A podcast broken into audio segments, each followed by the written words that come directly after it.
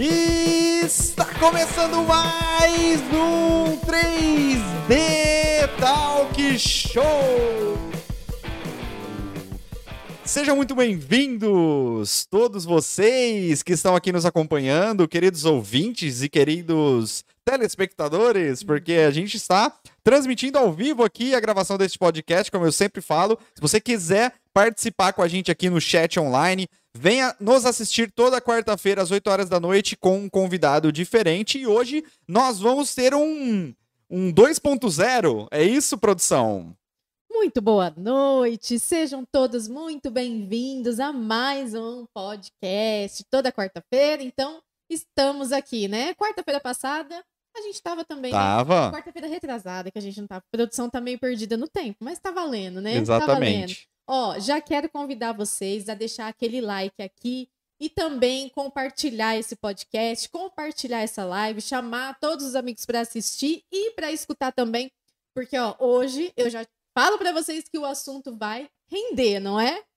Com certeza absoluta. A gente vai falar hoje de uma questão que é uma pergunta que eu recebo sempre aqui no canal, inclusive, que é como empreender na impressão 3D? Como ganhar dinheiro com essa máquina maravilhosa? Será que ela vai deixar a gente rico? Será que não vai, né? E eu falei que era 2.0 porque, na verdade, a gente chamou um convidado muito especial aqui hoje, que ele já esteve aqui no 3D Talk Show, e a gente teve que interromper a gravação no meio por motivos técnicos aqui, problemas técnicos aqui no, no, no nosso computador, no nosso equipamento aqui. E então já fica, já fica essa dica. Se caso acontecer alguma interrupção, alguma coisa, a gente volta, tá? Então fiquem atentos aí, quem quiser participar da gravação ao vivo. Fiquem atentos porque a gente volta depois, logo em seguida. A gente arruma o problema e volta logo em seguida, se caso der algum problema, mas a gente tá torcendo para que não hoje, né, produção? Exatamente. E antes de mais nada, eu já quero falar para vocês enviarem as perguntas, tá? Tô aqui no chat, então eu tô vendo aqui que vocês estão escrevendo. Já vi que tem gente de Portugal, tem gente da Bahia. Sejam todos muito, muito, muito bem-vindos aqui mais uma vez. Combinado? Então já deixa aí a sua pergunta é, e não esqueça de compartilhar.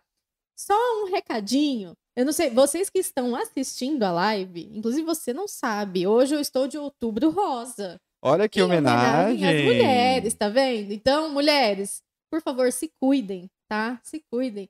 Façam Perfeito. o autoexame, não é? É isso aí, produção. Perfeito. Muito bem. Em novembro a gente vai estar de novembro azul. Só Olha um só. spoiler, ó. Eu- é que eu já tô. Eu e o nosso convidado já estamos com um pé em novembro. Porque a nossa Exatamente. mente é muito acelerada. Exatamente. Então a gente já tá com um pezinho lá em novembro. Exatamente, mas ainda é outubro rosa. Então, mulheres, quem ama, se cuidem. Exatamente. Vamos chamar ele então? Ele Vamos que lá. tem 25 aninhos só? Ainda Meu tem 25 Deus, aninhos? Será? Será que ele já fez idosa. aniversário? Pois é, pois é. É engenheiro de produção e ele tá há pouquíssimos dois anos apenas. Eu falo que é pouco porque dois anos é muito pouco tempo, né? Perto aí do, do mercado. Então ele tá dois anos empreendendo no mundo da impressão 3D. Eu quero dar as boas-vindas mais uma vez aqui para o nosso querido amigo Hugo Lopes. Ah, Boa noite, pessoal. Muito obrigado por mais uma oportunidade de estar aqui. Eu já posso me gabar que eu sou o primeiro convidado a ter vindo duas vezes? Com Posso certeza, com Posso, né? certeza. Então, eu fui o primeiro a vir duas vezes, né? então é uma honra. Muito obrigado pelo convite. Olha que, que bacana. Hoje a gente vai tentar explorar ao máximo aqui empreendedorismo, né? Como ganhar dinheiro, talvez falar um pouco de precificação, que eu acho que a gente talvez não, não tocou nesse assunto no, no, no podcast passado, né? E E eu hoje já quero render. começar com um esclarecimento aqui, que, assim, eu, eu juro, eu fico até me sentindo mal. Eu fiz questão de trazer, quem tá assistindo a gente ao vivo aqui, da- deve ter visto na mesa aqui, em cima da mesa, que tem uma impressão de uma mulher, um vasinho, né? Que eu fiz ela, acho que hoje, se eu não me engano. Nem, nem sei quanto que eu fiz, ou ontem ou hoje, não sei. E aí o Hugo me abre a câmera dele pra gente fazer a gravação do podcast e tem uma impressão exatamente igual ali Da com o mesmo cor. filamento, inclusive, né? O, Gão, mostra, mostra pro pessoal Eu tirei, que né, tá porque assistindo. você- quem, quem tá só falou- escutando não vai, infelizmente, poder ver, mas aí eu, eu recomendo que você vá no canal 3D Talk Show, então, e procure lá a, a gravação do podcast, que lá você, você vai conseguir visualizar, tá? O Gão, mostra aí pra gente ver. Produção, põe ele na tela cheia. Olha lá. A única coisa que ele fez, na verdade, foi aumentar, né? Ele, ele imprimiu numa escala Sim. maior e é um modelo um pouquinho diferente, né? Que você pegou a outra versão. Eu Isso, peguei a versão que ela tá com a mãozinha no queixo, assim. é, não com a mão aberta, com a mão fechada. Mostra a sua também. Aonde que tá a câmera? Tá. Tá nessa daqui? Uhum. Olha lá. É a mesma. Gente, é a mesma impressão e é o mesmo filamento. Mas eu juro, eu juro, por tudo que é mais sagrado, que eu não copiei, hein, gente? Pelo amor de Deus. O que acontece é o tirei. seguinte: nós temos os mesmos parceiros, né, Hugão? Isso. E aí o pessoal manda pra gente os filamentos. Eu, por exemplo, eu sou apaixonado nesse filamento cor cobre aqui. É, acredito que você tenha usado ele também, o PLA cor cobre, né? E aí eu sou apaixonado nesse filamento porque ele dá um acabamento muito bonito quando imprime, né? Quando você olha assim ele na luz, tal, ele dá um brilho. Então não precisa nem, nem de acabamento nem nada, ele já fica muito bonito por si só. Então eu gosto muito dele. Tô apaixonado também no Silk Prata, que eu não sei se acho que você já fez alguma coisa, se eu não me Nossa. engano, também. Cara, a gente recebe do- dos fornecedores, né, o material para conteúdo. Só que o Silk Prata, como a gente está falando de empreendedorismo, eu compro à parte. Eu peguei essa semana 4 quilos que eu falei, mano, esse filamento tá demais. Aí depois fica fora do estoque, então não pode vacilar, não. Pois é. E, e aí, eventualmente, a gente acaba gerando conteúdos iguais. E o Hugo também, ele é patrono, é isso que fala? É embaixador, não sei, da- do site STL Flix? Ah, É sim, embaixador, É embaixador. embaixador? Patrono não, né? Ai, Embaixador! É, ele é... emba- Você falou patrono, mas depois é o Gustavo Lima, isso, aí, Isso. embaixador. Gustavo Lima, bate minha mão aqui. Sim, Ah, sim. Embaixador tá chegando. Embaixador Exatamente. E aí, é, eu entrei no site, eu fiquei doido, porque tinha muito modelo bacana lá, já fazendo um, um jabá aqui pra eles também, né? E, ó, patrocina nós aí, STL Flix, tá vendo? E aí, e eu entrei lá, tinha muito conteúdo bacana lá, e eu comecei a baixar e eu achei esse vasinho, eu falei, putz, eu vou imprimir isso aqui. Acabei não vendo e aí, pô, ficou igual, tá vendo? Mas é, é Mas coisa aí, que como acontece. você falou, eu até tirei. Agora que você quis mostrar, tudo bem. Mas eu falei, ah, o Murilão tinha falado, eu tirei. Tá Não, aí. pô, não. Você sabe que aqui eu não escondo, pô. Aqui a gente fala a real, é ou não é? Agora deixa eu perguntar uma coisa. Vocês estão falando aí que imprimiram já com, com prata, não sei de que tipo, não sei o quê. Quero saber, o Inagold. Inagold, Ah. você já imprimiu com o Inagold? Deixa eu dar só uma levantadinha, que eu não vou lá pegar, mas ó. Tá vendo o elmo lá em cima aqui, ó? Esse capacetão aqui? Caraca, que legal que ficou. Ó, Ah, a o moicano dele, dele como chama é aí. com Ah, o o. Inagold. É, o, o- eu chamo de moicano, né? Eu- Ah, eu chamo de gera- cocar porque eu sou Geração no, Nutella do Neymar, aí eu falo moicano. Mas ó, eu usei o Inagold nele lá. Daqui a pouco eu Olha pego ele e mostro aqui mais de perto. Olha lá, ficou muito Mas é a- legal. é a- muito Bacana, legal. Eu ficou legal. Aí na Só- Gold aí, ó. Só uma observação, estou aguardando. Beleza. E, pô, ficou legal. É, é do. Parece o do Leônidas, né? Do, do Esparta lá, Isso, não é? É isso mesmo. Que legal. Deixa, eu- deixa eu fazer uma, uma correção aqui, que eu não sei se tá acontecendo pro pessoal que tá assistindo a live ou não. Pode, o pessoal pode até dar um feedback pra gente. Quando os três estão falando ao mesmo tempo, um dos microfones corta. Hum, Então, quando, por exemplo, o convidado estiver falando, você para de falar imediatamente, porque Ok. senão o microfone dele corta. prometo que eu vou ficar quietinha. Então tá bom. Aí a gente tem Vou que tentar falar um Aí, separado do outro, senão a gente vai encabalar as, ai, as vozes. Então a gente faz assim, ó, a gente levanta a mão. Igual na escola, tá? Beleza. Vamos para a primeira pergunta, então, que eu acho que todo mundo está aqui para que quer saber, na verdade, assim, sobre empreendedorismo na impressão 3D. Bom, eu não vou Bora, ficar comentando e nem perguntando a respeito da sua história, né, Hugo? Porque a gente já falou bastante disso no primeiro podcast. E novamente convido você, para que não escutou ainda o podcast, foi o podcast número 10, hein? Ó, que legal. Camisa 10. E aí eu convido você ou a escutar o podcast aí na sua fonte de mídia favorita, Spotify, enfim. Ou se você quiser assistir o podcast, ele está disponível também no canal 3D Talk Show. Veja bem, não é no canal 3D Geek Show, tá? No 3D Geek Show a gente só faz a transmissão ao vivo da gravação do podcast. E aí ele vai pro ar depois, né? A hora que a gente encerra a, a gravação aqui, a, a, a live, ele sai do ar e ele vai ficar disponível então offline no canal 3D Talk Show, que é um canal separado. Então convido você a ir lá e conhecer um pouco da história do Hugo, que nem a gente falou. Dois anos aqui é muito pouco tempo, né? Ele começou na pandemia e tal. E, e aí explodiu aí, pô, e tá. Eu acho que, assim. É, Acho que a gente pode até fazer como se fosse uma primeira pergunta, né? Que até a, a minha produção aqui, que ela queria fazer essa pergunta. Se ele já vive, né? Sim. Faça a pergunta então, produção. Eu Manda. queria saber, Hugo, se você vive de impressão 3D. é, Primeiro me responde essa, vai. Depois vamos, vamos de leve. Você vive somente de impressão 3D? Hoje, com muito orgulho e muita felicidade, eu posso dizer que sim, tá? Eu fiquei um- uns 11 meses, 10 meses mais ou menos, não faturando algo que eu pudesse falar que eu sobrevivo. Mas como eu moro com meus pais e tal, então assim, eles me ajudaram, então a gente teve aquela margem super apertada, no zero a zero ali por um bom tempo. Mas hoje, tipo, já recusei propostas de emprego, então posso dizer que eu vivo de impressão 3D. Felizmente, sim. Certo, mas você vive de vender peças ou vive de publicidade, por exemplo? Não, hoje ainda eu não posso parar de vender peças, por exemplo. O meu faturamento vem mais da venda. A gente faz algumas publis agora, estão chegando parceiros. Inclusive, se tiverem parceiros interessados, ó, estão aí. Mas a minha maior fonte de renda ainda é a venda das peças. Certo. E agora eu fiquei curioso com uma questão. Você falou que recusou empregos. Você certo. pode falar qual foi ou não? Porque agora eu fiquei curioso. Eu posso falar o cargo, mas não posso falar quais são as empresas, tá? Tudo bem. Claro. É, uma, uma marca fabricante de filamentos entrou em contato comigo queria que eu atuasse lá na área de comercial, né? Falou que eu tenho muita desenvoltura para vendas, para marketing e tal, e queriam que eu atuasse lá dentro para ajudar o time de vendas a bolar estratégias. Infelizmente, eu tive que declinar porque eu falei para eles o, o... Ah, perdão. Você tá me vendo aqui, né? Mas isso aí foi depois do seu boom nas redes sociais ou foi antes?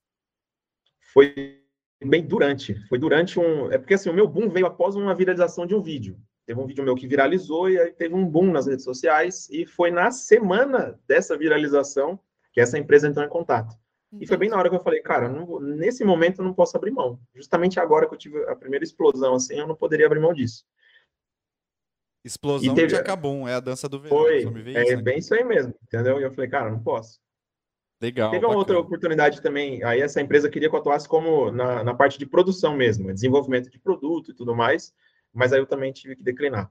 Eu achei que fossem empresas, é, vou chamar de off-road, tipo empresas que não eram do segmento, entendeu? Por isso que eu te perguntei que eu fiquei curioso. Eu achei que, sei lá, você, você falou que é engenheiro de produção, então de repente, uhum. sei lá, você foi chamado pela IBM, não sei, vai, qual exemplo, empresa que sim. chamaria você aí, não sei. E aí você recusou, por isso que eu fiquei curioso, entendeu? Eu também achei. Sim. Eu tive, eu tive uma. Isso, mas isso foi muito no começo. É, eu fiz entrevistas, né? Quando, eu, quando entrei na impressão 3D, a ideia era uma rendinha extra enquanto a pandemia passasse, para eu não trabalhar fora. Meus pais eram do grupo de risco tal. Acabou que a coisa ficou, foi ficando cada vez mais séria. E no começo, enquanto eu estava imprimindo e vendendo, eu ainda fazia algumas entrevistas. E calhou que a maioria deu errado. Teve uma que era em um hospital. E aí, tipo, eu falei, cara, eu tô trabalhando em casa para não ter que, é, tipo, correr risco, vou trabalhar no hospital justamente agora. Eu falei, ah, não posso. Então calhou que, tipo, sei lá, tudo convergiu para a gente chegar nesse momento. E eu tô aqui no podcast hoje, por exemplo. Quer dizer, você começou para ganhar uma renda extra e aquela velha história, né? O mar fechou, fiquei. Tipo isso. Foi, o negócio foi rolando, foi fluindo e a gente começa cada vez a acreditar mais. Às vezes nem tem sinais para isso, né? Mas a gente deixa a emoção falar mais forte em vez de ser racional. Mas felizmente que eu deixei florescer isso aí e hoje estou colhendo frutos. Legal, bacana. Agora eu vou fazer uma pergunta de curiosidade pessoal minha também. Vou mandar. E, e, falando porque eu passei por uma experiência recente igual também disso. Você acha que ter viralizado trouxe mais benefício ou ou foi um negócio assim equilibrado, que trouxe benefício, mas também trouxe malefício?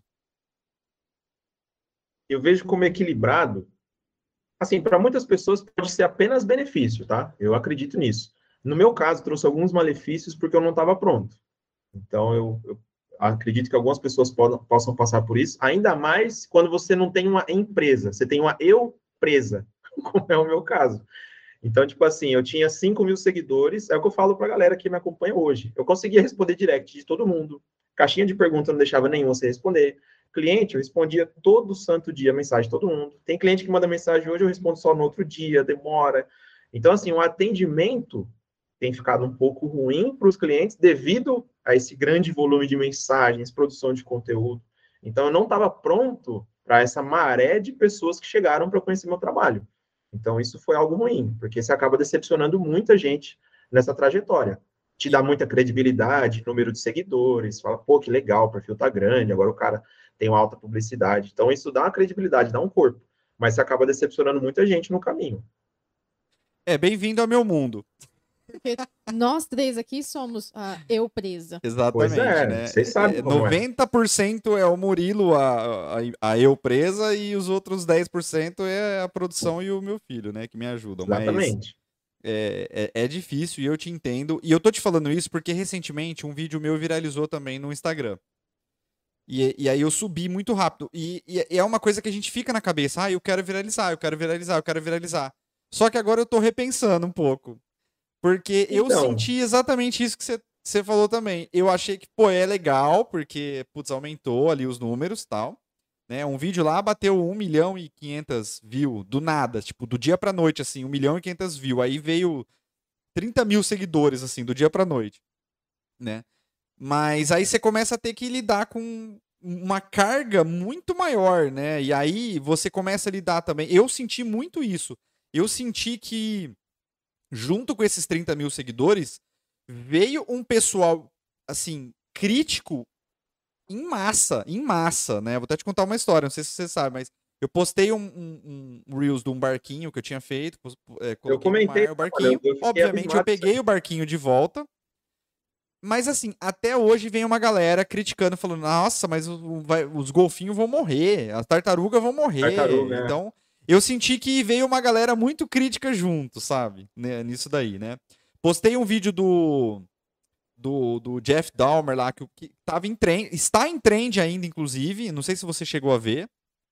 Eu não assisti a série, mas eu sei o que você tá falando. Exatamente. E aí, eu postei um vídeo que tava na trend e choveu gente falando, nossa, que desrespeitoso, que deselegante. Quer dizer, não dá, tá muito difícil a nossa vida de criador de conteúdo, a verdade é essa, né? E eu, eu, eu depois eu fiquei entrando no, no, nos vídeos que o pessoal tinha postado para ver se a galera tava criticando. E ninguém tava criticando. Ninguém.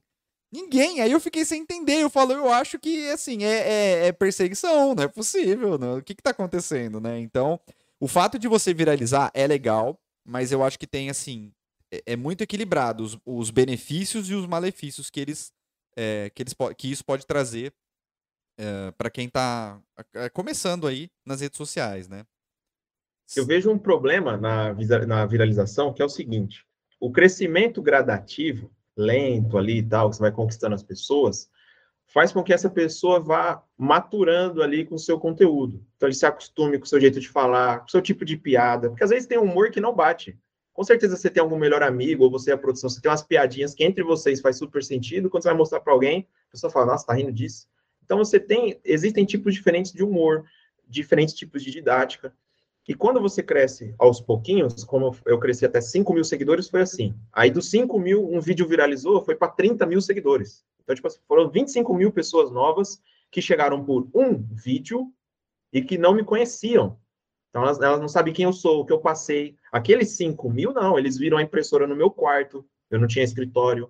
Então, elas viram que eu não vendia quase nada, ficava inventando impressão. Então, tem gente que passou pelo processo comigo. Quando chegar essas 25 mil, pum, elas vêm hoje com o escritório e acham que tudo sempre foi assim.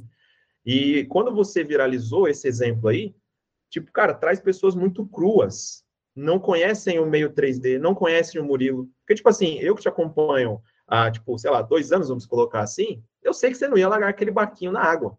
Te conheço, o Jimmy te conhece. Então, essa galera que já tá há bastante tempo, você sabe. Quando você viraliza e chega alguém do nada, do nada, do nada, o Murilo pode ser só mais um maluco que tá matando tartaruga. Aí o pessoal sai comentando um monte de besteira no seu vídeo. Então, tem que pensar muito bem antes de falar assim, ah, eu quero viralizar a todo custo. Eu acho que o que você falou é muito, muito válido. É, eu, nem, eu, nem a todo custo. Eu tô deixando essa, é, essa reflexão aqui, porque tem muita empresa que está começando e se sente desmotivada. Fala assim, nossa, mas eu tenho ali 500 seguidores, nossa, eu tenho mil seguidores. Mais vale esses mil seguidores engajados e que te conhecem do que 30 mil, 50 mil seguidores que vão chegar e não vão saber quem é você. Por isso que eu tô falando Exatamente. isso. Eu tô falando com o intuito de motivar essa galera, né? Não sei se você concorda. Concordo plenamente. E vou falar em grana, que a galera, quando dói no bolso, o pessoal curte mais. O meu mês de mais faturamento até hoje eu tinha 3 mil seguidores. Então, não necessariamente seguidor é dinheiro também. Também. Legal. Então, então é, é acho que é muito importante ressaltar isso. É mais é. a influência, né? É. Deixa, eu, deixa eu fazer uma pergunta é, o que, que você fez nesse vídeo para você viralizar? Esse vídeo, ele teve um, um é, tem alguns fatores que fazem as pessoas assistirem até o final. E quando você faz um vídeo em que uma grande porcentagem das pessoas assistem até o final, ele, ele viraliza.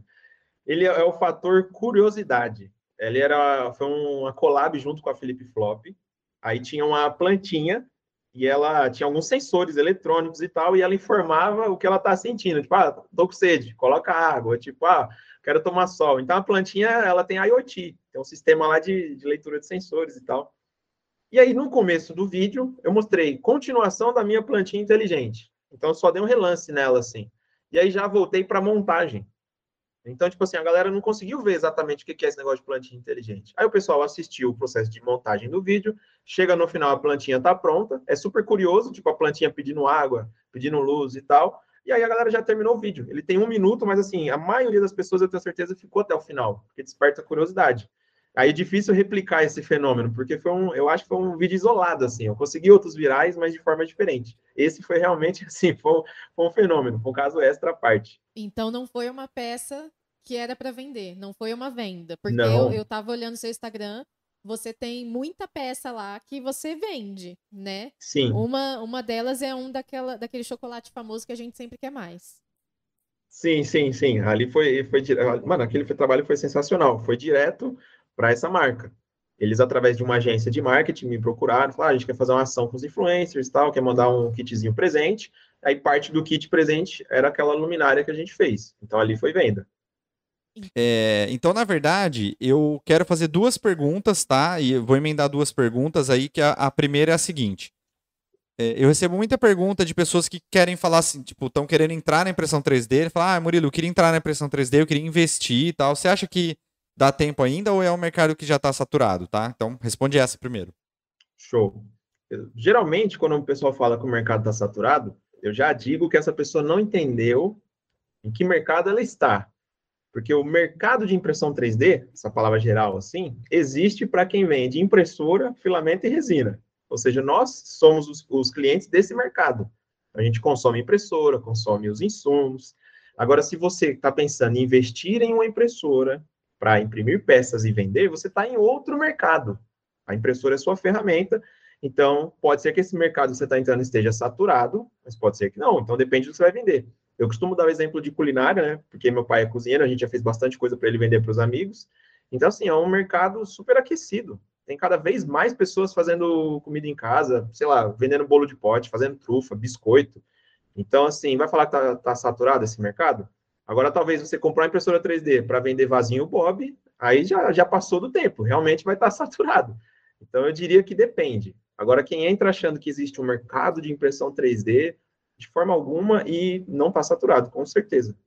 Legal. Deixa eu só frisar uma coisa aqui, né, que aconteceu nos bastidores aqui, a gente estava revendo. É, talvez o pessoal que está que tá acompanhando a gente, a, a gravação do podcast ao vivo aqui, não tenha entendido muito bem a dinâmica do negócio, né? É, na verdade, a gente transmite a gravação do podcast ao vivo, certo? E dá a chance de algumas pessoas participarem. Não quer dizer que a gente vai ler todas as perguntas, porque é um podcast, gente. Eu não vejo ninguém indo lá no Flow Podcast reclamar: ô, oh, vocês não estão lendo a minha pergunta no chat, né? Então, é, vamos entender primeiro a dinâmica, né? Como é que funciona. Para que, que a gente faz essa live? Para dar oportunidade para quem quiser acompanhar a gravação do podcast ao vivo e talvez participar, tá? Tá, tá, tá, tá entendido? Tá certo? Recado dado? Beleza? Só pra gente colocar um ponto final aí nesse assunto. Beleza? Bom, vamos lá. Hugão, que Show. dica que você dá para uma pessoa que não tem impressora 3D e quer comprar uma impressora 3D para começar um negócio lucrativo? Não precisa ser pela internet, tá? E aí eu quero a sua opinião é, sobre isso. Você acha que precisa ser pela internet, pode ser físico, pode ser os dois, tal, mas principalmente que dica que você dá para essa pessoa que está querendo começar? A dica crucial é identifique uma necessidade ou desejo das pessoas. Tipo assim, as pessoas compram por dois motivos. Ela compra porque precisa de algo ou ela compra porque ela gosta, porque ela quer. Entende? Algo mexe com ela de alguma maneira, envolve desejo. Então, se você identificar alguma necessidade ou desejo, aí você vai poder vender com a impressora 3D ou comprando de alguém plástico injetado, seja como for. Você identificando essa demanda, você vai ter um negócio, um negócio lucrativo. Então, a gente fala muito de action figures né, na impressão 3D, os direitos autorais é, um, é uma outra discussão, justamente porque isso mexe muito com as pessoas. Todo mundo assiste muita série, muito filme, então aqueles personagens acabam, a gente fica fã daqueles shows que a gente assiste. Então, esse, esse mercado é muito lucrativo por isso, porque mexe muito com o desejo das pessoas. Todo mundo quer ter um actionzinho ali no quarto, quer ter, sei lá, uma decoraçãozinha em casa daquele personagem. Então, esse mercado é muito movimentado por isso. A própria impressão 3D, ela se difundiu muito através da cultura geek. Então, assim, só dando esse exemplo, mas tem vários outros tipos de mercado que você pode adquirir sua impressora e que seja lucrativo. Basta você identificar algo que as pessoas precisem, então podem ser peças úteis ou algo que elas desejam, geralmente decoração. Bacana. E eu diria mais, eu diria que dá para você, de repente, fabricar um desejo. Por que não? Né? É, vou dar um exemplo ali do, do capacete que você mostrou ali agora há pouco pra gente, né? Eu ainda não tinha visto. Você me mostrou ali agora, eu assisti o filme do, do Esparta lá, do Leônidas. Eu já, eu já, já queria esse capacete para mim já. Tipo, já. Então, assim, você meio que fabricou um desejo. Você não sabia ao certo é, o, que, o que fazer. Vamos colocar assim.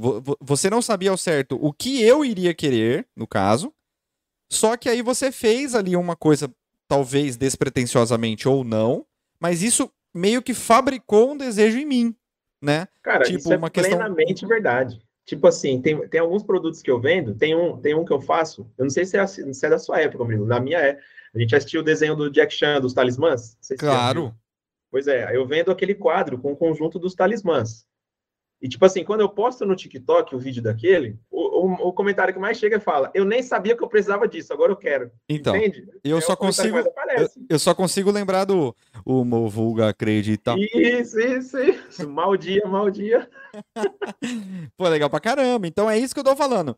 De repente, você faz alguma coisa, e, e eu acho que é muito legal, é, de repente, você partir de um princípio de que você possa fabricar um desejo nas pessoas mas você pode começar de alguma coisa que você mesmo goste. Por exemplo, você pode, de repente. É, ah, eu gosto muito de carro antigo. Começa a procurar alguma coisa sobre carro antigo, de repente contrata um modelador, se você não achar modelos disponíveis, faça alguns modelos de carro antigo e começa a fazer para você e vai divulgando o seu trabalho. Consequentemente, pessoas do seu nicho vão começar a aparecer, não é isso?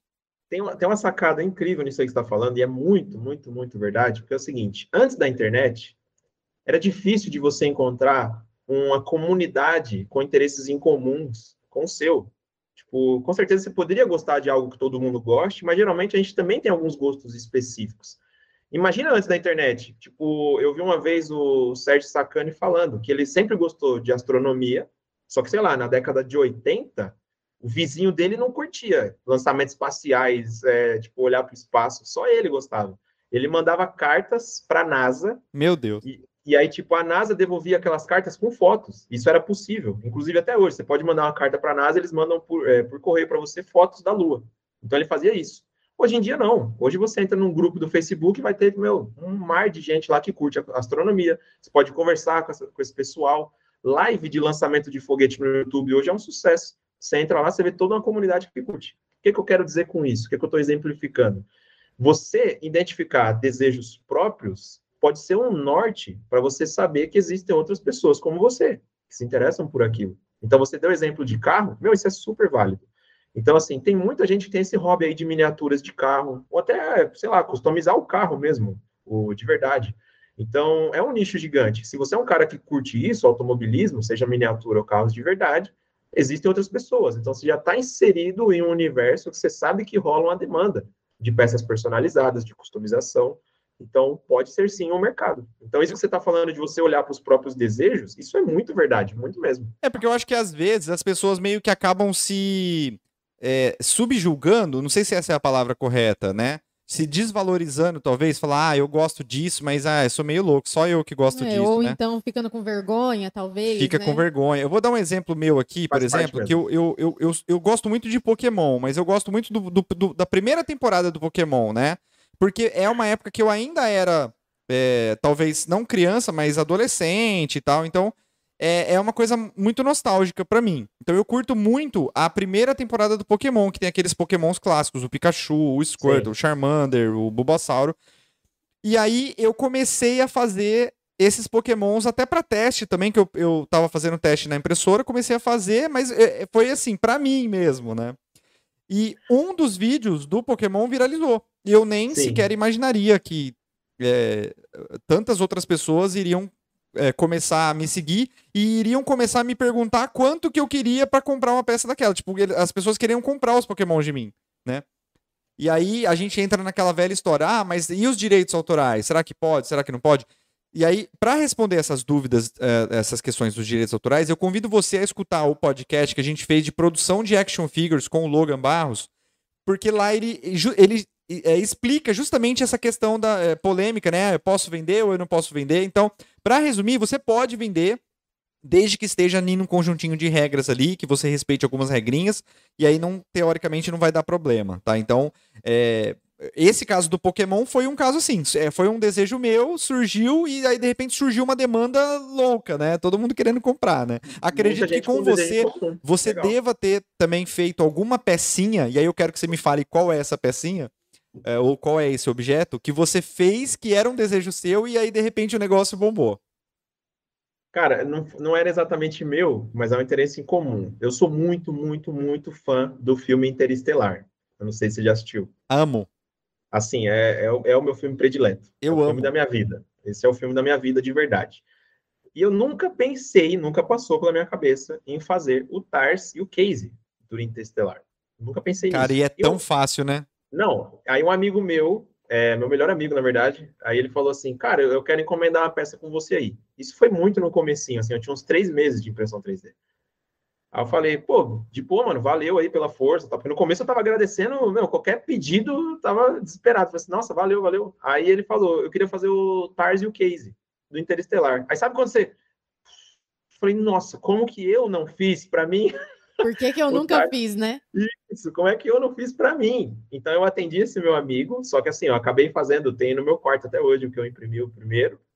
E aí, meu, bombou de uma forma, é uma peça que eu vendo até hoje, eu tenho dois tamanhos, uma miniatura e eu faço um tamanho maiorzão, assim. E, tipo, era um desejo meu, que veio de uma ideia de um amigo, mas, tipo, bombou. É uma das peças que eu mais vendo até hoje. A miniatura do Tars e do Case. E eu ainda tô para lançar do Keep também. É, o Keep é aquele robô que tava mais afastado, né? Com aquele normalzão lá. Mas eu quero fazer os três ainda.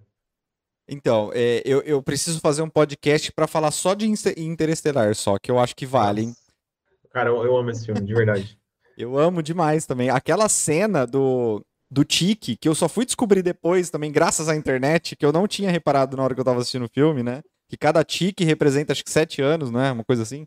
Não, é, cada, cada tique lá passou um ano na Terra. Um ano, um ano na Terra, né? É, é. desesperador depois que você assiste, Sim. né? Coisas do diretor, né? Tem que, tem que dar, dar, ah, é, bater palmas pro diretor é... desse filme. É, o pessoal fala que o Mark Zuckerberg é de outro planeta, o Nolan é do mesmo planeta que o Mark Zuckerberg. Com certeza. Eu, que eu... ele também fez um dos meus filmes preferidos também, que é o Inception, né? Que é o. Ah, eu amo Inception, eu adoro. A origem. A Meu origem. Deus, eu acho que eu vou deixar só vocês dois falando, porque eu não sei nem o que vocês estão falando. Porque você tá vendo que eu tô quieta, mas, né? Mas eu acho que é uma questão do diretor. Assim, é uma questão do diretor. Né? A, gente entrou, a gente entrou num assunto.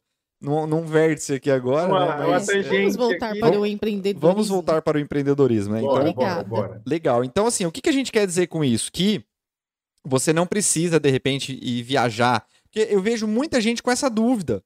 É, e pra gente, que já está inserido nesse meio, e eu confesso que eu também não sabia disso no começo, mas é uma coisa tão simples, né? É uma coisa que já pra gente já é intuitiva. Da gente produzir alguma coisa e divulgar essa coisa e esperar para ver se essa coisa vai bombar ou não. Porque tem peças e peças, tem peças que você vai fazer e que não vai para frente. Aí não adianta você ficar é, tentando vender aquela peça. Se você fez e o negócio não vingou, passa para outra, passa para outra, de repente para outra peça, tá? Mas não desista daquela primeira peça. Por quê? Por que, que eu tô te falando isso? Aí eu quero também saber se você concorda. Porque pode ser que hoje, hoje, essa peça não faça sentido. Mas a gente sabe que Netflix, HBO, Disney Plus, Amazon Prime estão lançando tendências. E daí, do nada, do nada, uma série, um filme, alguma coisa faz referência e aí você já tinha feito aquela peça antes. Aquela peça naquele primeiro momento não fazia sentido, mas agora faz muito. Então, assim, só não fique perdendo muito tempo se não tá indo pra frente. Vai tentando variar. Uma hora você vai acertar alguma veia que vai dar certo. E aí tenta ficar sempre atento nas tendências, mercados e tudo mais, né? É isso ou não? Sim. É, eu consigo até dar um exemplo Cara, rede social, marketplaces, né? é meio maluco, porque é meio sazonal, é igual você falou, é época, é trend, tem, tem muito disso. Tem um produto que eu fiz para uma amiga também, é uma miniatura do Museu de Arte de São Paulo, né, do MASP. Aí ela é arquiteta, para ela faz super sentido. Só que eu pensei, pô, é, a galera de arquitetura adora o MASP, então dá para mim vender. Vou colocar nos marketplaces aí, vou fazer vídeo.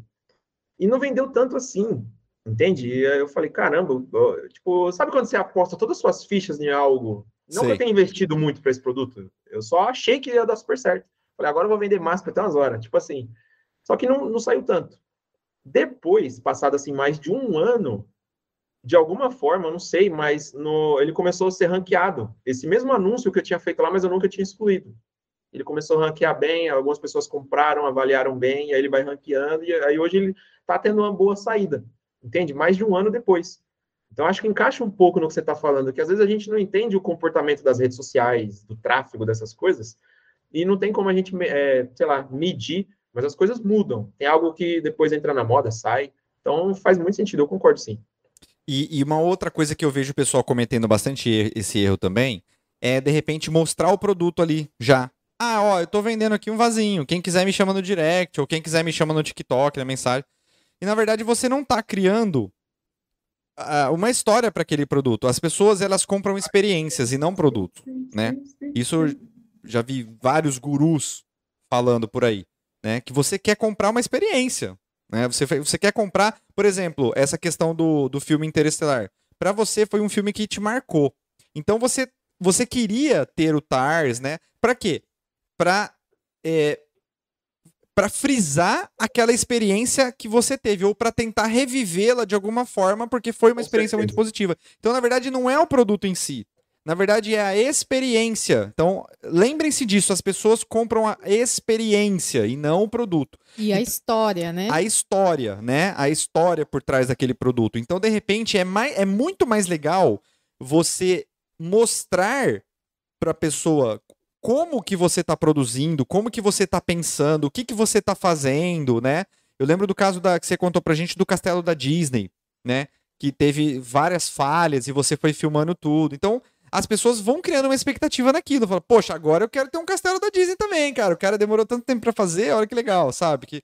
Então, tenta, tenta sempre criar é, essa expectativa nas pessoas, criar esse impa impactar de alguma forma a vida das pessoas com aquele produto que você está tentando fazer. Não somente jogar lá, ah, estou fazendo um vasinho de não sei de que jeito, né? É, é totalmente diferente. E Hugo, eu queria saber de você, é, você, assim, alguma vez na vida se imaginou indo para essa área de empreendedorismo e marketing ou não?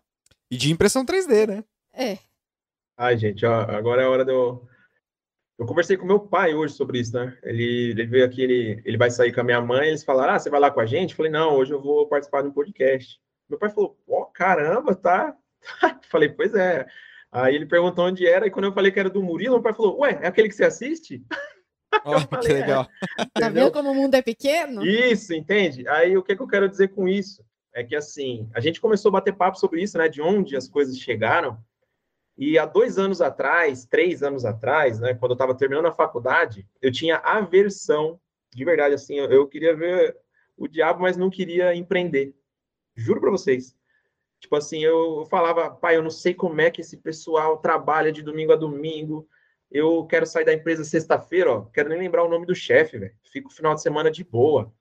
E aí meu pai, tipo, ele, sabe, eu tava fazendo faculdade, falei, ah, ele sabe o que é melhor para a vida dele. Só que meu pai sempre tem essa veia empreendedora, e eu não queria de jeito nenhum.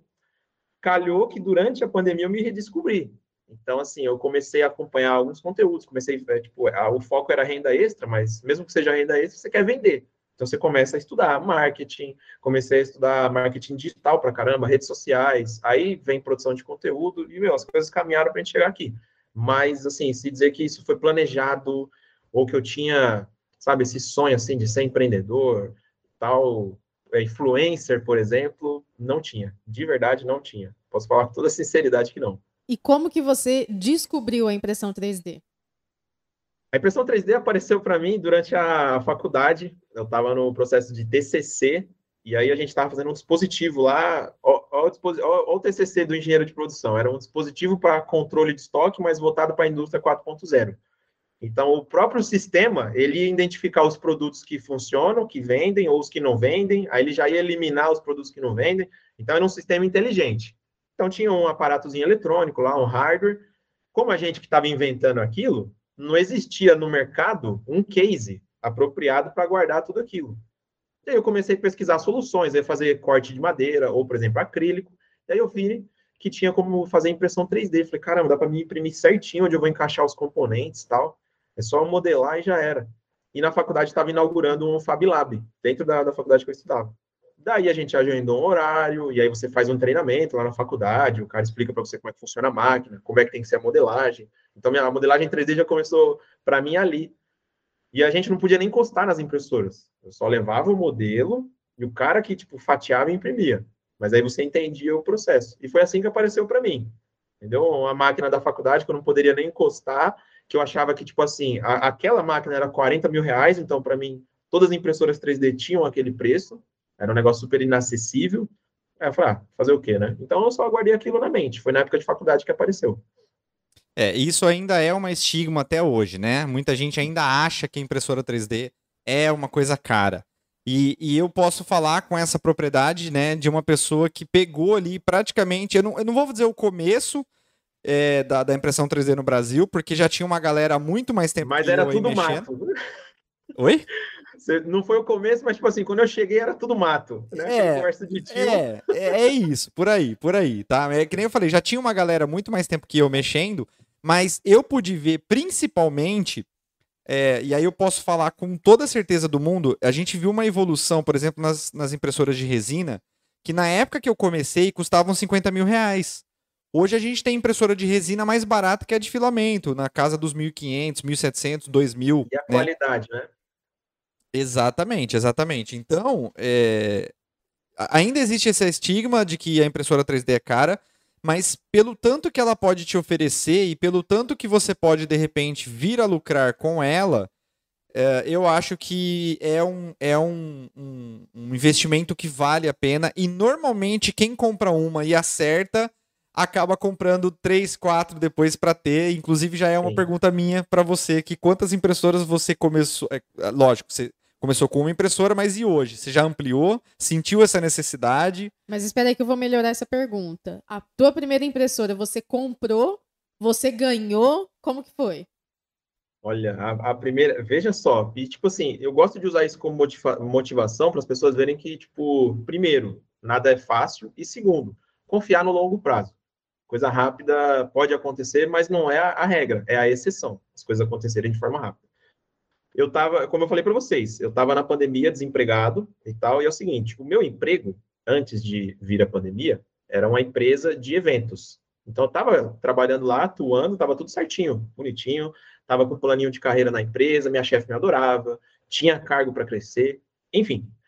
Só que veio a pandemia, então eventos perdeu o sentido. Shopping fechou, então não tinha mais evento nenhum acontecendo, todo mundo fica em casa. A empresa segurou, segurou até que não deu mais. Então eu perdi meu emprego e eu não tinha um ano registrado ainda de carteira, porque meu eu era Deus. estagiário e fui efetivado.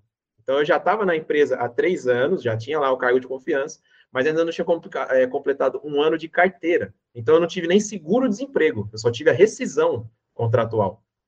E a rescisão era que eu, que eu tinha na época, acho que dava uns, uns 5 mil, algo assim. E aí eu tive que, tipo, acertar outras coisas que eu estava devendo, tal, que eu já tinha comprado. Sobrou 2.500. Era o dinheiro que eu tinha. 2.500 guardado para passar o aperto na, na pandemia. E aí eu falei para meus pais, eu lembro dessa conversa, falei, mano, eu vou comprar uma impressora 3D. Aí minha mãe não sabia o que, que era, meu pai nunca tinha visto também. Eles falaram, não, você tá maluco. O único dinheiro que você tem, você tá falando que não vai trabalhar agora por causa do grupo de risco. Aí eles acharam legal minha atitude tal de não querer ir para a rua, mas falaram, mas guarda esse dinheiro. Eu falei, não, eu vou, vou comprar, vou começar a vender umas coisas em casa. Aí minha mãe, não, meu filho, mas isso aí não vende? Não, não dá, aí não sei o quê. E aí eu, tipo, botei a cara e comprei, e foi assim que eu peguei minha primeira Enderzinha 3, guerreirinha, com a rescisão contratual do emprego, o dinheirinho que eu tinha, mano. Foi a primeira impressora, veio assim. Olha que bacana, legal, né, pois a é. história, é. né? Para isso, é para o pessoal ver que às vezes um, um pontapé na verdade, que você recebe, ele te empurra pra frente, né? Exatamente. Nossa, Siga a totalmente. intuição, né? Exatamente. Ó, tem uma pergunta do Jimmy. Ele tá falando assim: qual que é o maior erro que o empreendedor iniciante comete? Acho que é, é, é o principal, na minha opinião. É aquela de achar que porque uma impressora pode fazer tudo, é uma impressora pode fazer de tudo. O céu é o limite para a criatividade. E achar que você precisa fazer de tudo com ela. Não é verdade. Eu acho que, tipo assim, você pode direcionar para um mercado e aí você cria seu perfil no Instagram ou sua lojinha, chame como quiser, já baseado naquele nicho. Começa a produzir conteúdo focado naquele público para atrair gente, para acompanhar, para comprar. Então, eu acho que o maior erro é achar que você tem que atirar para todo lado, aceitar todo tipo de encomenda. Então, um dia você faz uma luminária, no outro dia você está imprimindo uma engrenagem, no outro dia você, tipo, e as pessoas não te seguem para acompanhar ou para comprar. Seguem porque é curioso. Entendeu? E a maioria dessas pessoas acaba conquistando apenas seguidores que já têm impressora. Então, nem clientes são. Entende? Então, eu acho que esse é o maior erro. E- É não definir o seu mercado. E eu tenho um complementar aqui, que é o seguinte. Eu acho que é, a, a internet ela já está muito saturada daqueles time-lapses. Então a, a pessoa vai lá, cria uma empresa, ela coloca um time-lapse lá de uma peça imprimindo, achando que aquilo lá vai vingar. Não vai. Quer ver o que, você quer ver o que me deixa maluco? Maluco, juro. Me dá calafrios. Quando eu vejo alguém imprimindo uma peça em 3D, aí ele tira uma foto da peça e coloca assim, ó, pedidos via direct. Ponto. Explica por que que te dá calafrios. Não, porque o cara, ele imprime um Deadpool, que é um clássico, né, na impressão 3D, aquele Deadpoolzinho do Eastman. O cara imprime, fala, ó, aceita encomendas do direct. Aí, tipo, ele ainda tem a cara de pau de colocar na legenda assim, ó, material biodegradável, é, pode customizar a cor e o tamanho e não sei o quê. E, tipo, cara, o- é igual você falou, o produto não conta nenhuma história, não tem nenhuma experiência. É só uma foto de um Deadpool, ah, e não tá nem vermelho ainda, a cara de pau ainda, o Deadpool em amarelo, pele amarelo, e chama no direct. E aí o cara acha que fez o papel dele. Agora eu sou empreendedor, sou empresário. Eu postei Sim. uma foto do produto e o cara vai mandar mensagem para mim. E, e eu vejo muitas pessoas também filmando a, a impressora imprimindo e mostrando ali o, o resultado, ok? Mas sem colocar o toque pessoal, sem. Tipo assim, eu, eu, Diferencial. É, eu costumo Sim. fazer isso também, eu não coloco time-lapse, mas eu sempre tento contar uma história. Eu não sei se, se, se passa é, é, essa imagem até quem assiste os meus vídeos lá, mas eu recebo muito pedido. Tipo, olha, você vende, você vende, você vende. Então, significa que eu tô conseguindo agregar algum valor naqueles produtos para as pessoas. Então, é, pa- parem de preguiça, né? Vamos colocar dessa forma. É, eu sei que às vezes tem muita. Eu acho que não é nem preguiça, eu acho que é comodidade, talvez. Eu acho que assim, é- é difícil a gente falar de comodidade porque a gente não sabe a rotina de cada um, mas tentem ir um pouquinho mais além, porque tem uma frase, né? Eu não sei se eu já te falei essa frase, Hugo, que me falaram uma vez e ficou na minha cabeça essa frase que é: dá trabalho ser foda. Então, Ah, assim, se você quer ter um diferencial, você tem que ir um pouquinho mais além do que o que as outras pessoas estão fazendo, que é filmar um time-lapse, que é filmar a peça ali na impressora. Igual o Hugo falou, as pessoas vão chegar de curioso. Elas não vão, de repente, querer comprar um produto seu. Elas vão só, ah, deixa eu ver o que ele tá fazendo, né? Então, tenta sempre colocar um toque pessoal, sempre colocar ah, alguma coisa a mais. E aí eu vou mais além agora. Eu vou mais além agora. Como é que Hugo Lopes faria um anúncio desse Deadpool amarelo que tá só em foto? Como é que ele melhoraria esse anúncio? Bom, primeiro, eu, eu questiono muito alguns produtos que a galera vende em impressão 3D. Esse Deadpool amarelo seria um que eu reprovaria. Que eu falo pro pessoal, existem alguns produtos que se você for apenas imprimir, ele não é para ser vendido em impressão 3D igual. Um Deadpool amarelo não faz sentido. Então, se você é um cara que vai se dedicar a acabamento e pintura, beleza. Você imprime Deadpool, pinta, deixa ele ó, federal. Agora, eu acho muito é, pobre você imprimir um personagem ali e, tipo, ainda colocar ele, sei lá, numa cor nada a ver, um Superman laranja. Entende? Então, assim, eu acho que a impressão 3D dá pra gente inovar bastante sem pintura. Eu sou exemplo disso. Eu não faço pintura, eu não tenho talento nenhum para isso. Mas, assim, esse Deadpool, eu já nem faria o anúncio dele. Eu tentaria desenvolver um produto diferente, algo novo. Entende? Não é só entrar no Thingiverse lá e imprimir e sair vendendo. Eu acho que o pessoal peca muito nisso. E aí, às vezes, a, pessoa que coloca esse tipo de peça até fala: ah, impre- não, não consigo viver de impressão 3D, porque a impressão 3D não dá dinheiro. Tá Porque saturado. realmente, né? Ela é só esse cara apenas aí. Jogou lá, vamos dizer assim, colocou lá e não veio nenhum pedido. É, o problema é justamente isso, é isso que eu escuto. Muita frustração das pessoas que estão começando, fala, pô, eu comprei impressora, eu tô tentando já um ano aqui, eu não consigo, eu não consigo vender nada, eu não consigo fazer nada. E aí eu vou te falar, eu vou, eu vou te, te explicar, né, te, te apontar aqui uma outra, uma outra questão que eu vi também num outro podcast de um, um o cara era guru aí, sei lá, eu não lembro, não lembro quem que era o cara, mas é, ele tava falando a respeito de uma entrevista de emprego, né? E aí ele falou pro cara assim: imagina que você tá numa entrevista de emprego comigo. Quanto que você queria ganhar? Aí o cara do podcast falou assim: ah, 20 mil. Ele falou assim: ok, eu não me importo de te pagar 20 mil. Mas por que, que você merece esses 20 mil? Qual que é a sua raridade? Aí o cara falou assim: ah, eu falo inglês. Ele falou: não, mas tem um monte de gente que fala inglês. Não, eu falo mandarim. Ah, piorou, tem um bilhão de pessoas que falam mandarim. E aí, tudo que o cara falava, ele foi quebrando o argumento do cara. E o cara, ele chegou uma hora que ele falou assim: tá, eu confesso que eu não sei mais o que falar, eu não tenho mais o que falar. Então, é uma coisa para você pensar. Qual que é a sua raridade? Entendeu? Seu diferencial. O seu diferencial. Por exemplo, eu vejo no Hugo é, um baita de um comunicador. Ele, ele, ele é muito hábil com o jeito que ele conta as histórias. Eu acho que esse que é o diferencial.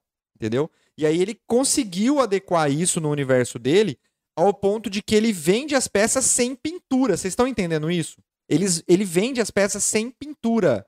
Não tem pintura as peças dele. Por quê? Porque a pintura era um ponto fraco para ele, né? E aí ele é, decidiu deixar de lado e ele se especializou em fazer as peças sem pintura, entendeu? Então percebe que você vai juntando os diferenciais, você vai juntando essa raridade, quer dizer, por que, que o Neymar ganha o que ele ganha? Porque só tem um Neymar no mundo, não tem outro Neymar no mundo. Então as pessoas ganham pela raridade. Então quando eu vejo a pessoa falando, ah, faz um ano que eu estou empreendendo e eu não consigo vender nada, porque você tá igual a todo mundo. Sinto te dizer, você não tem um diferencial, você não causa uma boa impressão para as pessoas, entendeu? Então, é, lembra-se, lembrem-se, né?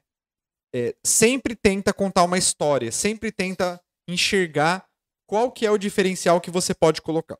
Desculpa, qual que você pode colocar, qual é o diferencial que você pode colocar naquele produto.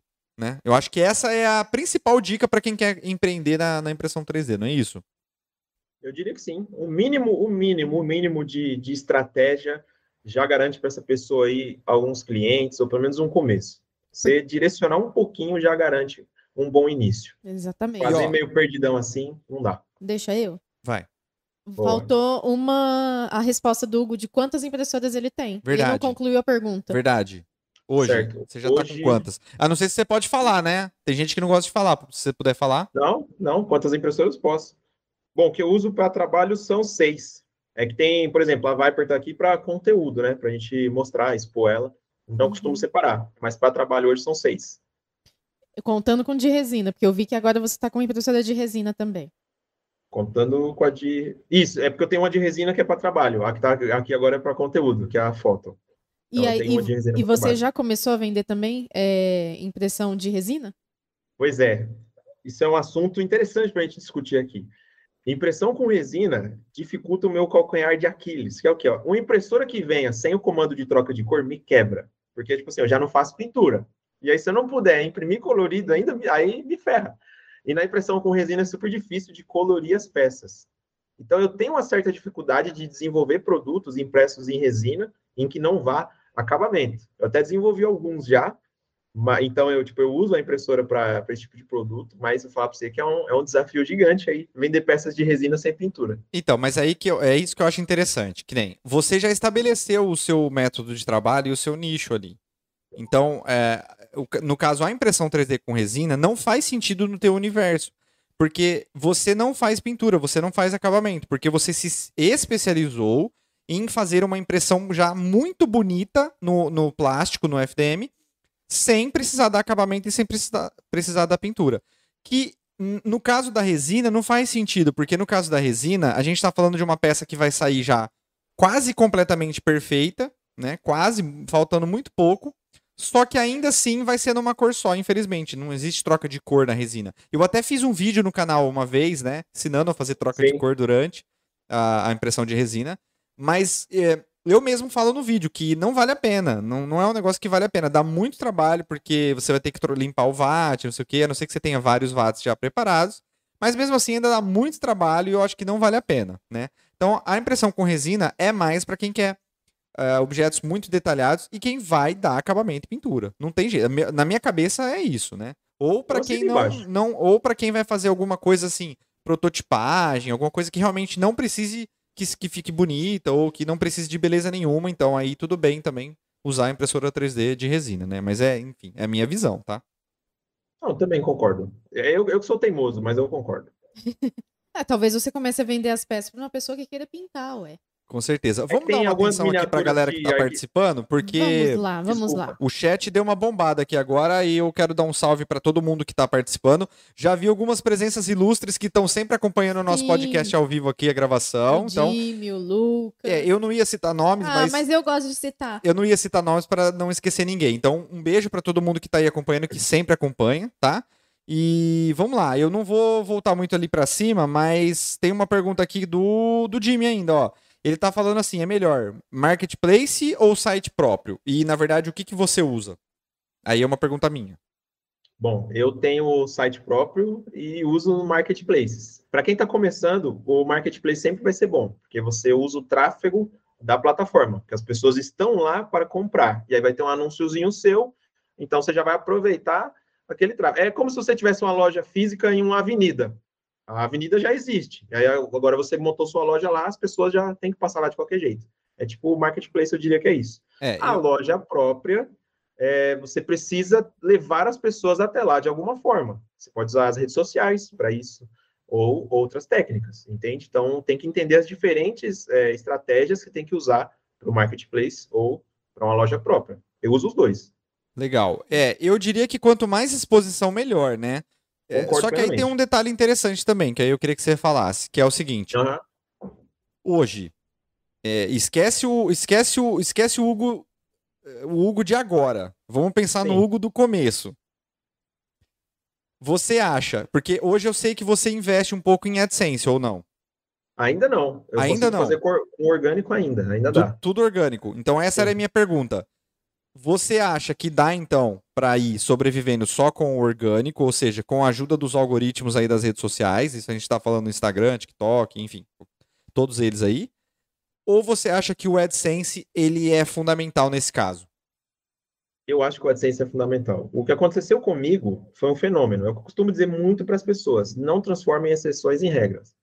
Então, tipo assim, o que aconteceu comigo foi uma exceção. Eu concordo quando você. Tem muita gente que acha que eu sou especialista em impressão 3D eu acho que eu sou especialista em comunicação.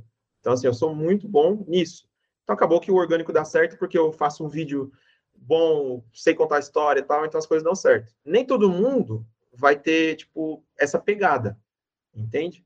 E aí, se o cara usar o AdSense, fazer um, uma boa captura de imagem ali do produto, tiver uma boa descrição, ele faz um anúnciozinho ali com 50 reais, ele vai vender bastante peças. Sério, ele pode ficar tranquilo, com baixo investimento você já vai conseguir bastante cliente, dependendo de qual produto seja.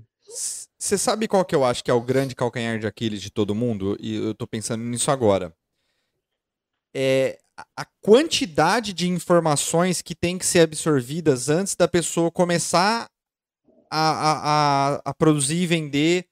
Porque pensa Total. comigo, você provavelmente, eu não sei se você já sabia ou não modelagem 3D. Você já sabia?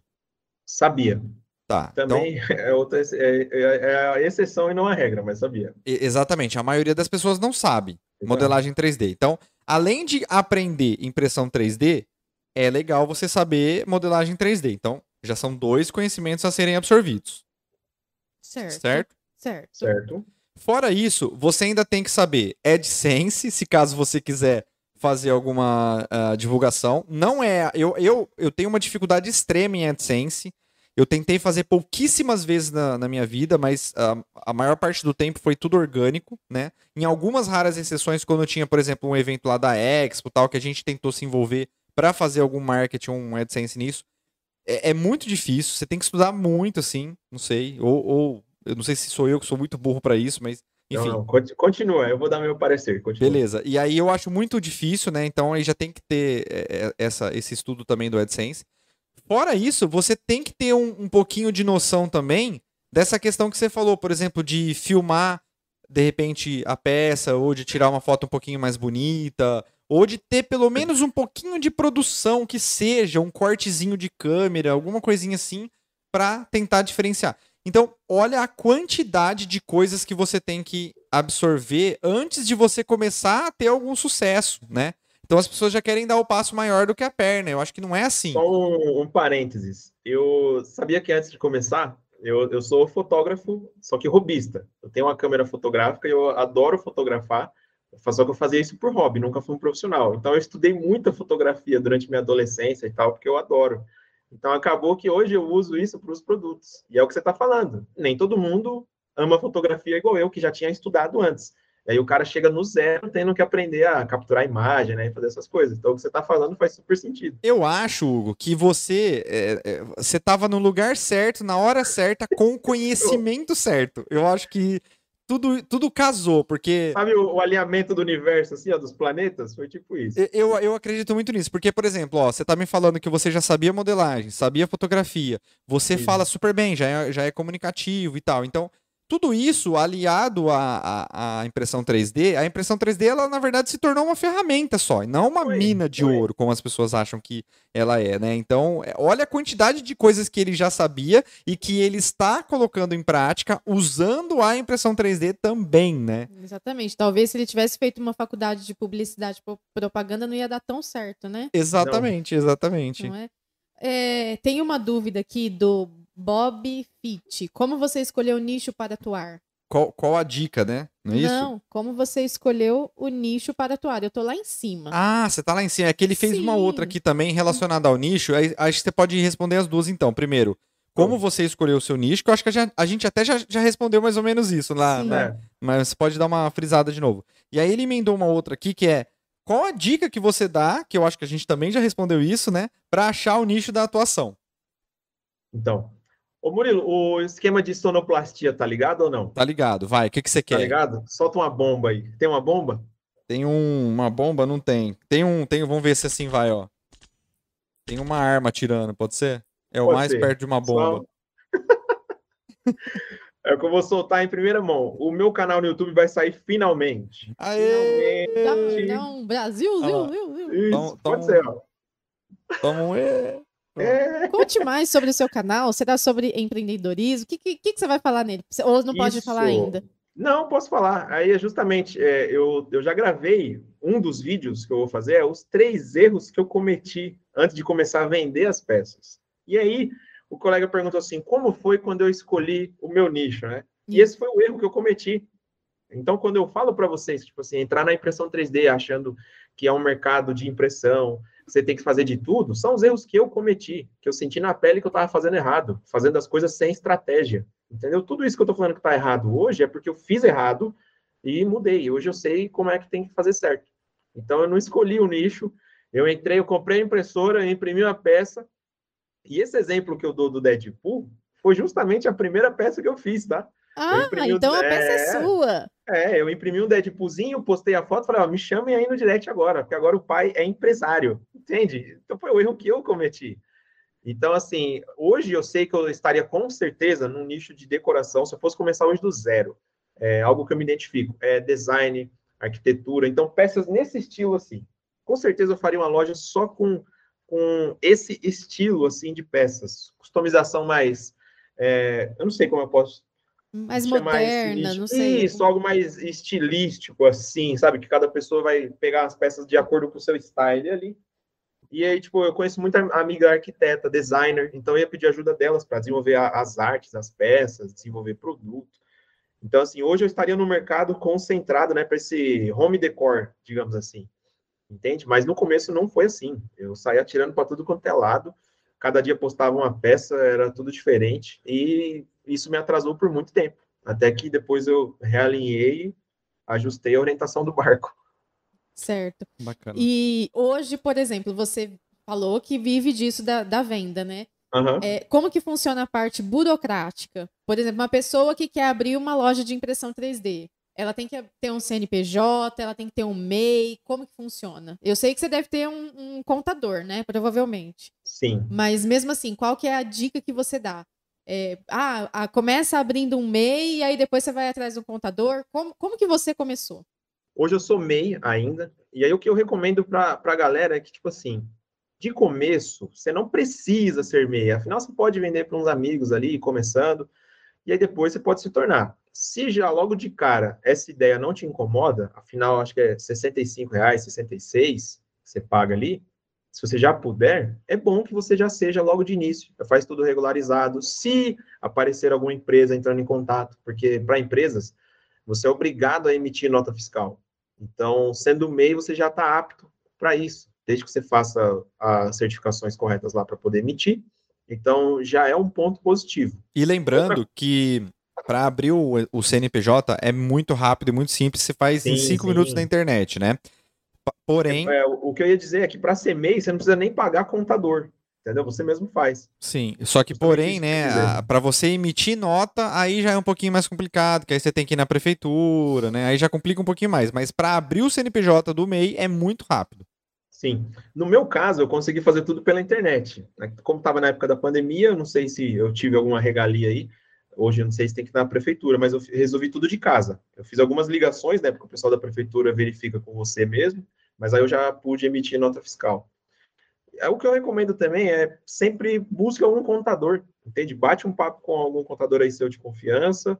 Se for o caso, pague uma hora só, com uma hora conversando com o contador, ele já vai falar para você qual o cadastro que você tem que fazer, se você quiser emitir nota fiscal, qual KENAI tem que ser. Então, assim, se você precisar resolver essas questões, você não vai precisar contratar um contador todo mês. O MEI não precisa disso. Agora, você pagar uma consultoriazinha para ele só te instruir, pode ajudar. Dentro do Bling, é uma plataforma que eu uso para automação né, do, do e-commerce, no Bling já emite nota fiscal lá dentro, você cadastra o produto já com a informação contábil. Então, tem várias automações que você pode fazer para facilitar a sua vida nesse termo aí que a produção está perguntando. Legal, bacana. E aí eu já vou perguntar também qual que é o código da atividade que você indica, né? Que as pessoas têm muita dúvida nisso também. Eu não vou saber o número de cabeça, mas com o termo que eu vou falar, as pessoas vão encontrar. O MEI, eu estou cadastrado como artesão em materiais plásticos. Se que é você é, dá um é... Google aí, você vai encontrar. Que é como se fosse um escultor de barro Isso. ali, mas ou um artesão é, normal, mas é, especificamente em plástico. E hoje em dia a gente não tem alguma coisa formalizada específica para impressão 3D, né? Eu acho que o que mais se aproxima é isso, né? Sim, é o que mais se aproxima. E eu posso dizer que a gente está, assim, está muito próximo da impressão 3D é, começar a ser monitorada. As taxações já indicam isso quando chega a impressora da China na, na alfândega. Então, assim, antes, impressora 3D costumava passar uma, passava outra, você conseguia importar impressoras com mais facilidade. Hoje em dia, todas são taxadas. Então, logo, logo, esse mercado que a gente está criando aí, fomentando cada vez mais, ele vai começar a ser monitorado, vai ter alguma vigência em cima disso. Afinal, tem um monte de gente produzindo lixo produtos, plástico, vendas, dinheiro, e não tem ninguém regulamentando. Então, eu, eu acho que a gente está bem próximo disso ser regulamentado, viu? Não tem sei gente... nem se vai poder ser MEI, se não vai. Em breve a gente vai ter novidade disso aí. Eu tem... acho que nos próximos anos. Tem gente até jogando plástico PLA no mar. Pra, não, é, tem gente matando tartaruga aí, então logo, logo vai ser regulamentado. falando, falando em PLA, você imprime mais em PLA, ABS, flexível? Como que PLA, é? PLA. PLA é meu, minha paixão. Eu, eu imprimo materiais diferentes quando eu estou produzindo conteúdo. Então, Flex, ABS, PETG, principalmente, que eu gosto bastante também de PETG. Eu acho que ele é o melhor dos mundos, né? Ele imprime com uma certa facilidade do PLA, mas tem a resistência de um ABS. Então, é, é bem bacana. Mas agora, para as peças de venda, é PLA. Facilidade, até economia de energia. A mesa a gente imprime ali com 50, 60 graus. Então, é o melhor material para esse tipo de venda que eu faço. E como que você é, contabiliza quanto como que você faz o valor da peça. Ah, eu vou ver essa peça teve tanto de gasto, eu vou colocar tantos por cento em cima. Isso é uma... Você viu? Né? Tô até meio Isso é uma, uma dor, né, da galera que chega na impressão 3D, porque faz parte daquilo que o Murilo comentou, né? A gente estava batendo esse papo aí de que você tem que absorver muito conhecimento, né? É marketing, é fotografia, Aí depois vem logística agora, vem contabilidade, é muita coisa para a pessoa chegar do zero e começar a empreender. Mas assim, como que eu faço, né? É, basicamente eu aprendi durante o tempo de faculdade como que uma empresa funciona. Então eu já sei que a gente tem custos fixos, variáveis, a gente sabe o que é bruto, o que é líquido. Então assim, para simplificar, você tem que saber quanto que custa para a sua eu presa, por mais que seja uma eu presa, quanto que ela custa para funcionar por mês. Então, no meu caso aqui, eu hoje, né, a gente tem conta de luz, que eu estou no escritório, a parte da minha casa, não trabalho mais em casa. Então, tem conta de luz, tem conta de água. Algumas pessoas vão ter aluguel, nem todas, né? É, espero que não todas consiga usar na garagem, aí, sei lá. Você tem internet. Então, todos esses gastos fixos, é, a gente tem que somar. E aí você tira uma média de quantas peças por mês você vende. Essas peças têm que cobrir esse custo fixo, no mínimo. Então, esse valor tem que estar na média de peças vendidas. Então, supor, ah, Hugo, eu vendo 30 peças. Ou, por exemplo, eu vendo 5. Você está no começo. Então, tipo assim, de começo, você não vai conseguir tirar né, o seu custo fixo, mas você tem que saber qual é a média que você quer alcançar. Então, se você ainda não alcança o patamar que você quer estar, mas saiba onde você quer chegar. Ah, eu quero vender 50 peças por mês. Não, eu quero vender 60.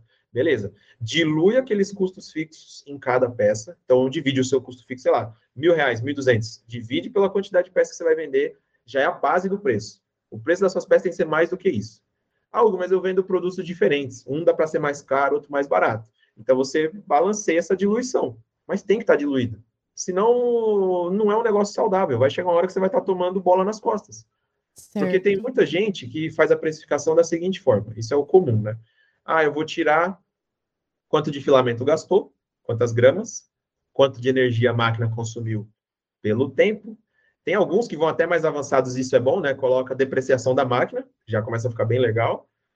E aí eu coloco 100% de lucro e tchau, já era entende? Tem peças que vai estar tá ok, mas eu vejo que perde-se uma oportunidade, tipo assim, algumas peças dá para você vender duas, três, quatro vezes mais do que o que você gastou. Mas aí o pessoal, por estar tá acostumado só planilhinha, planilhinha, que é o que todo mundo fica pedindo, né? Oh, passa a planilha aí, passa a planilha aí. E tem produtos que têm um valor agregado super interessante que o cara não inclui naquele preço e perde essa oportunidade.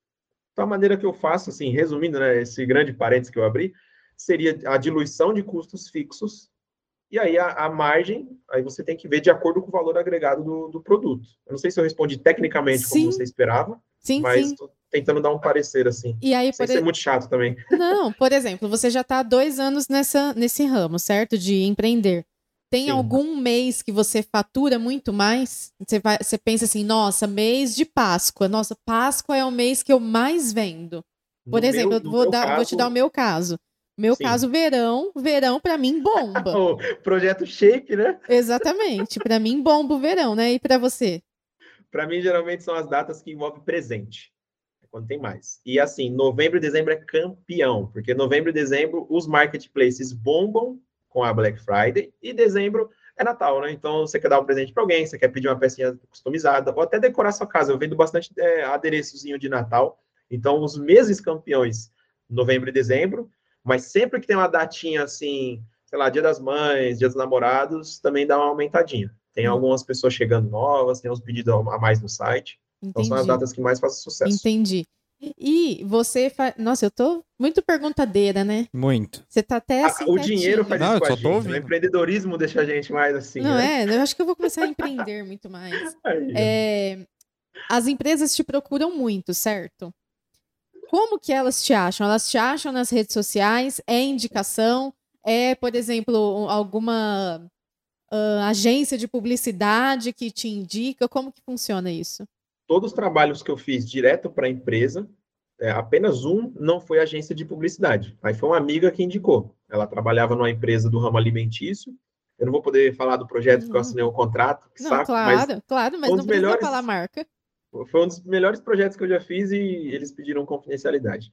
Mas ela trabalhava nessa empresa e indicou. As demais, todas foram agências de marketing. Então o pessoal viu algum Reels meu, algum TikTok, e aí falou: Nossa, isso que você fez se encaixa numa campanha que eu tenho que fazer aqui. Então eu fiz a luminária do Mercado Livre, foi dessa forma. A da outra empresa de chocolates também foi dessa forma, né? Eu acabei falando o nome do marketplace, mas enfim. Foi assim que aconteceu. Sempre agência de marketing vê algum conteúdo acha que encaixa e me procura. Então é pela rede social mesmo, né? Isso. Ok. Fala um pouquinho. Legal. Pra, olha, para mim, acho que já tivemos bastante transmissão de conhecimento aqui de empreendedorismo por hoje, né? E tivemos várias falhas técnicas aqui do- dos equipamentos, Infelizmente, né? infelizmente. Faz parte do processo, não é? É, Faz com parte, certeza. Quem, quem tá ouvindo o podcast talvez não tenha notado tanto, né? Quanto Sim, o pessoal da live. Sabe mas por que isso aconteceu? Porque são duas pessoas muito famosas. eu, eu acho que. então, a- assim, Sabe o que, que internet acontece? Eu acho que a- a- a- o YouTube não aguenta quando o Hugo aparece aqui. é, Ele espana, ele não aguenta. É muita, Ó, muita falando, energia. Falando em YouTube, quando que vai sair o seu vídeo? Só pra galera saber? Semana que vem o canal abre. Semana que vem. Nossa! Mas, mas passa uma data, porque às vezes a pessoa tá escutando esse podcast em outra, em outra Ó, data. Nós estamos no dia 19 de outubro. Deixa eu passar a data aqui. Tô abrindo o calendário, calma aí. Dia 24, muito provavelmente o canal estará aberto. E como é que o pessoal te acha? Hugo Lopes 3D. Todas as redes sociais vai estar agora Hugo Lopes 3D. Beleza. Ah, eu tenho uma dúvida, que agora você vai começar com o canal. Você vai fazer tudo ou você tem uma agência? Você já tá no nível que você tem uma Nada, agência que vai fazer as coisas pra você? Ainda, é eu presa. Então eu, tô editando os vídeos, tô aprendendo, né? Hoje eu já mostrei um dos meus vídeos para a galera mais próxima. E aí já recebi algumas críticas construtivas, né? O pessoal não, não acabou comigo, mas já falou, ó, muda isso, muda aquilo e tal. E aí eu já tô me, me adaptando. Em breve eu quero pôr alguém para editar e tal, porque senão não vai dar tempo de fazer tudo. Mas por enquanto ainda sou eu. E você, como empresa, você tem horário fixo de trabalho ou não? Você fala assim, ah, meu horário são oito horas por dia, então é das, Nossa. das sete da manhã às cinco da tarde, com uma Vamos hora de almoço. Ou é igual um Vamos TPU? o- Ah, vamos encerrar o entendeu? podcast? Ah? Ou é igual filamentos TPU? É igual, é igual o flexinho, viu? Porque é o que acontece. O tempo que eu tô acordado, esse escritório aqui ele é do lado da minha casa. Do lado. Então eu, eu acordo de manhã, geralmente umas 9 horas, eu venho para cá. Eu só subo, só subo para casa para comer, tomar banho, e o resto do dia eu tô aqui. E aí eu fico até uma da manhã, duas. Então, Então, a sua casa virou pousada. é, minha casa é só para ir dormir mesmo, hotel. Então eu trabalho praticamente o dia inteiro aqui. Só final de semana que eu pego mais leve e faço algumas outras coisas. Mas durante a semana o ritmo é frenético, o dia inteiro. Entendi. Então tá vendo que empreender não é fácil, né? Não Ah, é não, não fácil. é. Dá trabalho Não é ser sério. foda, é aquilo que eu falei. Eu É gostei dessa frase, mesmo. viu? Se a pessoa acha que, ah, eu vou vender peças 3D, Eu vou ficar rico. vou ficar rico e eu vou trabalhar só duas Sabe- horas por dia. Sabe o que eu vou fazer? Eu tive uma ideia de milhões aqui agora. Vou, vou dar pro pessoal que ficou até o final aqui do podcast. Eu vou fazer um dropshipping das peças do Hugo. Oh, Ah, Se eu E te aí, falar Hugo? que eu já trabalhei dessa forma, tem um cara no meio 3D, eu- eu- como eu não pedi autorização, não sei se eu posso falar o nome dele, mas enfim. Ele tem um site, uma plataforma, ele tem impressoras também, mas tipo, como ele está numa região do país, ele entra em contato com outras pessoas que têm impressoras em lugares diferentes, e aí ele manda a peça daquela pessoa para o cliente mais próximo, para economizar no frete. ah, que legal. E aí os clientes de São Paulo, eu atendia para esse cara. Entrava um pedido, ele manda para mim, eu imprimia e enviava. Que legal. eu já teve alguém com essa sacada. Eu já trabalhei dessa forma. Tá olha vendo? só. Ó, pra cada ideia É. que você tem, no mundo, outras cinco pessoas, no mínimo, já tiveram essa, essa mesma Tem. ideia que você. Exatamente. É assim, Pouquíssimas mundo põem do em ação. empreendedorismo. Oi? Eu não ouvi o que Mas, você falou. mas pouquíssimas põem em ação. Aí que tá o detalhe. Exato, Isso. exatamente, exatamente, né? Então temos que colocar a mão na massa. Exatamente. Bom, estamos indo para os momentos finais aqui do podcast. Vou passar a palavra para você então, para você dizer aí o que você quer dizer. Fique à vontade. Ah, eu quero só agradecer mesmo. É, é muito especial estar aqui. Eu comecei, eu costumo dizer para a galera, eu falei para vocês pessoalmente, vou deixar aqui registrado, registrado publicamente. O primeiro vídeo, quando eu comecei a pesquisar impressão 3D que eu vi, foi seu. Então hoje a gente está batendo um papo, é uma volta meio maluca do mundo. Então eu queria agradecer demais. É, eu sou o primeiríssimo convidado a ter vindo duas vezes, Aham. que fique bem claro. Teremos terceira, por- teremos terceira. Então, vou me gabar por isso por um bom tempo. Então, gente, muito obrigado mesmo pelo espaço, por poder estar contando um pouco da minha história. Espero que isso gere prosperidade aí para muita gente e que mais pessoas possam empreender e adquirir aí sua liberdade, ou pelo menos um começo da sua trajetória. Fico muito feliz mesmo de poder estar participando. Você sabe que aqui a gente vai chamando. Se o convidado quiser voltar, a gente vai chamando. Ah, vai, vai aí. voltando, vai voltando. Então aí, eu sou fominha, viu? Você viu que eu falo pra caramba, então tamo aí. Não, pô, legal pra caramba. Essa contribuição de, de hoje, mais, mais uma contribuição, né? Que a gente já teve uma. Pô, eu acho que foi legal pra caramba. Acho que a gente abordou assuntos diferentes, né? No podcast de hoje. Então, acho que isso foi fundamental. Quer falar alguma coisa, produção? Ah, Eu quero agradecer o Hugo mais uma vez aqui, né? Dessa vez com a minha ilustre presença. Agradecer também que ele tirou várias dúvidas que eu, que, que eu tinha também, que surgiu agora. E cê- você será sempre muito bem-vindo aqui no nosso podcast, tá bom? Obrigado, obrigado, gente. Eu- Quando precisar, me chama. Com certeza. E agora sou eu, né? Parece clichê, parece praxe, mas enfim, né? Quero te agradecer também mais uma vez pelo seu tempo, porque não é fácil ficar batendo papo aqui, né? Jogando conversa fora com tantos trabalhos que a gente tem que fazer, né? Então, Sim, muito obrigado pelo seu diga, tempo. né? É Bem corrido. Com certeza. Muito obrigado pelo seu tempo, pela sua disponibilidade e por querer compartilhar também o conhecimento, porque é, talvez no seu lugar outras pessoas iriam querer segurar o conhecimento para si e não divulgar da maneira que você está se dispondo a divulgar. Então continue aí com o seu excelente trabalho. Obrigado mais uma vez, né? Deixa, eu- eu acho que eu tô com minha voz tá estranha ou não? Vocês estão ouvindo minha voz bem? Tá tendo uma distorçãozinha pra Né? mim. Não tá? Sim, Tá. Então, eu- a minha também. Tá Parece aquele efeitozinho, sabe? É, eu não sei, não sei o que, que rolou. Mas enfim, muito obrigado mais uma vez, Hugo. A gente vai ficando por aqui.